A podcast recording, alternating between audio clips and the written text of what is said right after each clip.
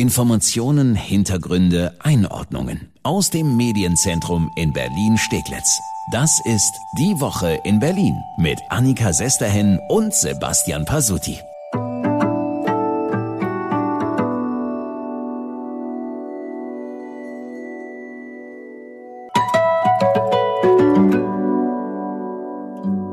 Schluss von der letzten Folge. Ich weiß nicht, ob du dich erinnerst, Pasuti, ich habe da so ein Geräusch gemacht. Das ging ungefähr so. Ja, ich habe es noch so ein bisschen im Ohr, ja. ja, ich hatte dieses Geräusch gemacht, weil ich Befürchtungen hatte, dass wir heute darüber sprechen müssen, dass die Lockerungen hier bei uns in Berlin zurückgenommen werden und zum Beispiel meine geliebten Museen wieder schließen. Dem ist nun erstmal nicht so. Ich muss aber gestehen, so richtig erleichtert bin ich deswegen trotzdem irgendwie nicht. Kommen wir gleich noch zu. Erstmal aber hallo, herzlich willkommen bei unserem Podcast Die Woche in Berlin. Immer freitags fassen wir für Sie zusammen, was Berlin die Woche über bewegt hat. Und ja, Mann oh Mann, was für eine Woche war. Was für ein Hin und Her. Ja. ein bundesweites Hin und Her war es. Erstmal diese monsterlange Ministerpräsidentenkonferenz, die zwischendrin stundenlang unterbrochen wurde und von der man dachte, also das wird nichts mehr. Dann mitten in der Nacht, kurz vor drei, doch noch die Pressekonferenz mit wirklich lauter müden Gesichtern, lauter Landeschefs und Chefinnen, die eigentlich längst ins Bett gehörten.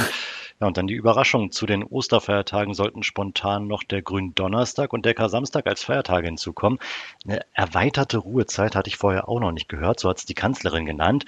Diese Ruhezeit sollte dafür sorgen, die steigenden Infektionszahlen in den Griff zu bekommen.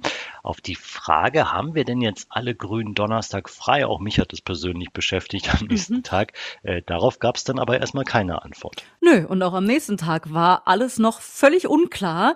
Äh, man wolle im Bund die rechtliche rechtlichen Grundlagen schaffen, hieß es. Nichts Genaues weiß man nicht. Also, und ja, dann die nächste Überraschung am Mittwochvormittag.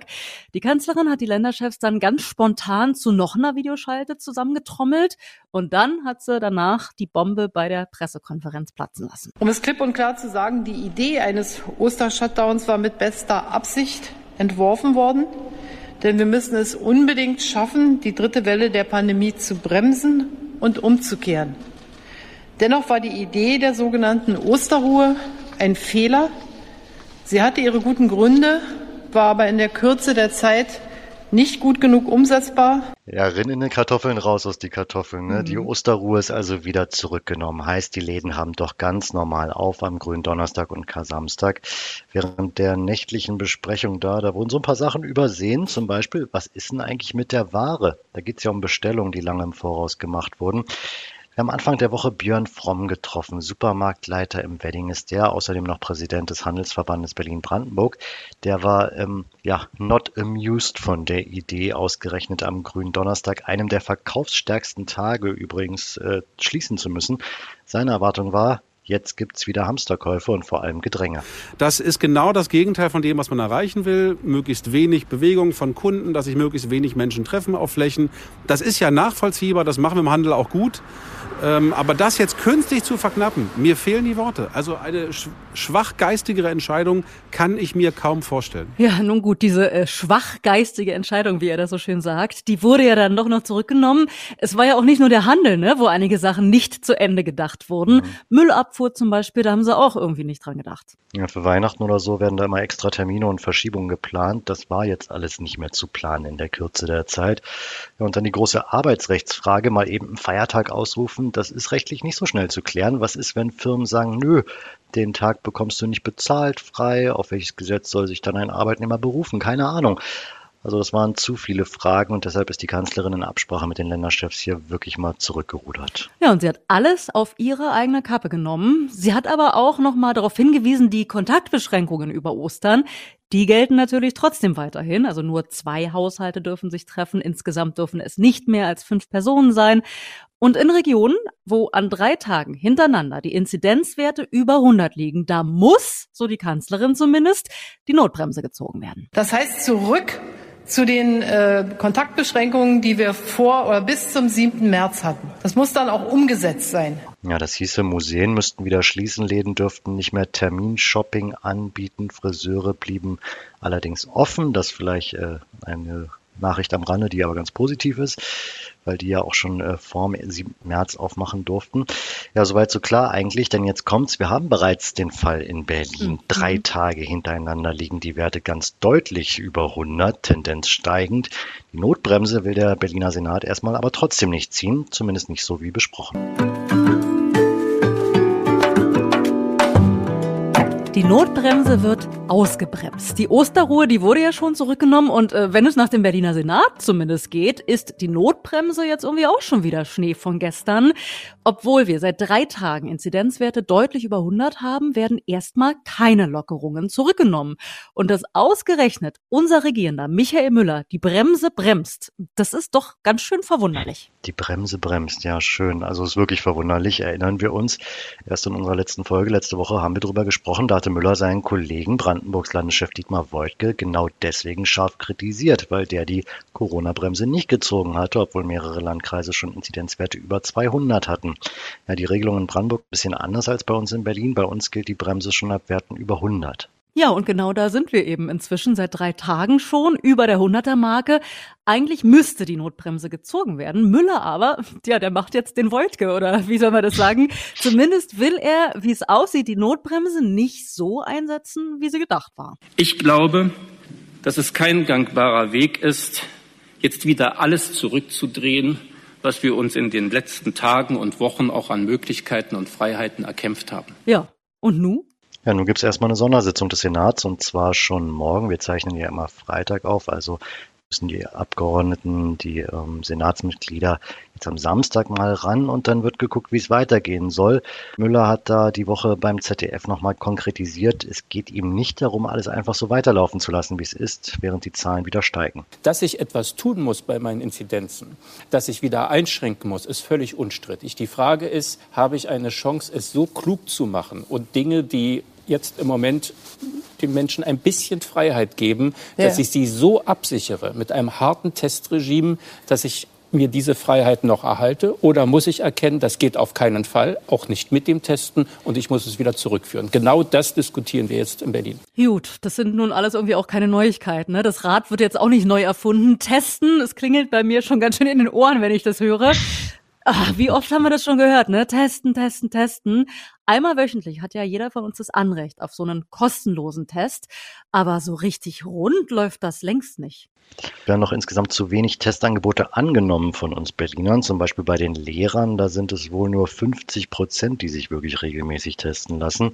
Hm. Müller hat im Abgeordnetenhaus betont, dass das Angebot wächst für alle Berliner. Inzwischen wären Kapazitäten für 500.000 Tests pro Woche da. Über 130 Teststationen gäbe es schon in ganz Berlin. Das soll noch mehr werden. Und er möchte prüfen lassen, inwiefern auch vor Läden getestet werden könnte. Ja, wenn wir nochmal rüber gucken zum Nachbarn Brandenburg, in Potsdam zum Beispiel geht Einkaufen schon nur noch mit negativem Corona-Test. Ja, und noch einen alten Bekannten hat Müller auf den Tisch gebracht, neben dem Thema Testen, nämlich das Homeoffice. Er will da strengere Regeln. Das Großraumbüro, das gehört immer noch zu den Orten mit einer der höchsten Ansteckungsrisiken. Vor allem, wenn man sich dann doch irgendwie in so einer Sicherheit wiegt und bei der Mittagspause mit dem Lieblingskollegen doch mal die Maske absetzt. Der Regierende will deswegen eine Art Homeoffice Pflicht. Bisher ist es ja nicht so. Bisher ist es ja eher eine Empfehlung an die Arbeitgeber und es würden immer noch viel zu wenige Berliner von zu Hause aus arbeiten. Und auch darüber wird morgen dann äh, diskutiert in der Sondersitzung. Ja, und auch über die Impfpriorisierung. Auch das haben wir ja inzwischen echt oft gehört. Die Impfprio aufbrechen wurde schon oft gefordert. Aktuell würde das ja wirklich Sinn ergeben. Es stecken sich jetzt auch immer mehr jüngere Menschen an. Müller möchte deswegen die Impfreihenfolge da lockern. Auch das morgen also Thema bei der Sondersitzung. Mal schauen, ob dann eine Sitzung reicht, um all diese ja, Vorschläge nur wirklich mal so umzusetzen, dass es dann am Ende auch läuft.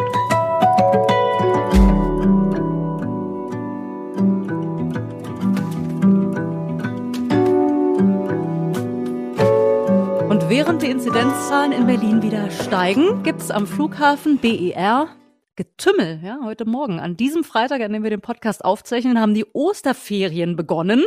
Und Tatsache, vom BER sind die ersten Flieger in Richtung Malle gestartet. Ja, und die waren auch gut gebucht, war richtig was los am Terminal 1 des BER. Und das, obwohl wir nicht nur mitten in der dritten Welle stecken. Die Regeln für Reisende wurden ja auch verschärft. Schon ab diesem Sonntag soll es eine Testpflicht für alle Reiserückkehrer geben. Das soll dann so funktionieren, es wird kein kostenloser Test. Die Kosten für diesen Test sollen die Reisenden tragen oder die Fluggesellschaft, jedenfalls nicht die Steuerzahler. Eine Quarantänepflicht besteht aber nur für Urlaubsrückkehrer aus Risikogebieten, wie zum Beispiel auch den Kanaren. Mallorca ist aktuell noch kein Risikogebiet, aber auch da steigen die Inzidenzwerte wieder. Okay, noch ist es relativ gering. Die Inzidenz in Mallorca liegt knapp über 30 niedrig im Vergleich zu uns, aber sie steigen eben. Ja, und auf Mallorca werden die Regeln deswegen auch verschärft. Restaurants dürfen nur noch draußen Essen anbieten. Die Innenräume müssen schließen. Hotelbars müssen schon um 17 Uhr statt um 22 Uhr zumachen. Auch Pools und andere Außenanlagen müssen dann dicht machen. Also die berühmte Ballermann-Party äh, eher nicht. Mhm. Und trotzdem reisen viele Deutsche nach Malle. Roman aus Rostock zum Beispiel, der ist heute früh mit seiner Frau und seinen beiden Kindern nach Mallorca geflogen. Vorher hat ihn dort Berlin-Reporter Christian Fuchs getroffen am BER und gefragt, warum er sich dafür entschieden hat, diese Reise zu machen. Nach langer Zeit einfach mal rauskommen und ich glaube, es ist vor Ort sicherer als hier. Die Inzidenzen sind ja vor Ort geringer als bei uns im Land. Und ich glaube, es ist ein sicherer Urlaub. Wir haben ein Ferienhaus ähm, sind dort alleine und somit denke ich mal, ist alles sicher. Also können, können Sie die Leute verstehen, die sagen, Mensch, naja, jetzt fliegen die, jetzt fliegen die da, wir halten uns hier irgendwie an alle Regeln und reisen nicht und so und die fliegen jetzt irgendwie schön in der Sonne? Sowohl als also man kann beide Seiten natürlich verstehen. Aber wie gesagt, wenn man sich damit richtig beschäftigt, das Leben muss ja auch irgendwie weitergehen und eine Öffnungsstrategie muss ja auch da geschaffen werden und ich glaube, es ist ein Anfang. Tja, äh, ich würde es äh, nicht machen. Äh, du? Du hast jetzt auch frei rund um Ostern. Äh, wegfahren? Wie sieht's aus? Hm, ich mache das so, wie ich letztens irgendwo auf Twitter gelesen habe, so schön. Ich mache Urlaub in den Bergen. Kreuzberg, Schöneberg, Prenzlauer Berg. Das und Balkonien. das muss reichen. Danke, dass Sie reingehört haben in unseren Podcast Die Woche in Berlin und wir hören uns bald wieder. Ja, einmal die Woche gibt es unseren Podcast. Immer freitags fassen wir die Top-Themen der Woche für Sie zusammen. Finden Sie überall, wo es Podcasts gibt und auch auf berlinerrundfunk.de und erst2.de. Ja, und wir freuen uns natürlich wie Bolle, wenn Sie uns eine gute Bewertung geben bei iTunes oder Spotify. Ja, vielen Dank. Nächste Woche machen wir übrigens das, was die Kanzlerin abgesagt hatte, nämlich erweiterte Osterruhe. Also da wird es keine neue Folge geben, aber nach Ostern sind wir wieder in alter Frische zurück und bis dahin eine gute Zeit. Happy Ostern.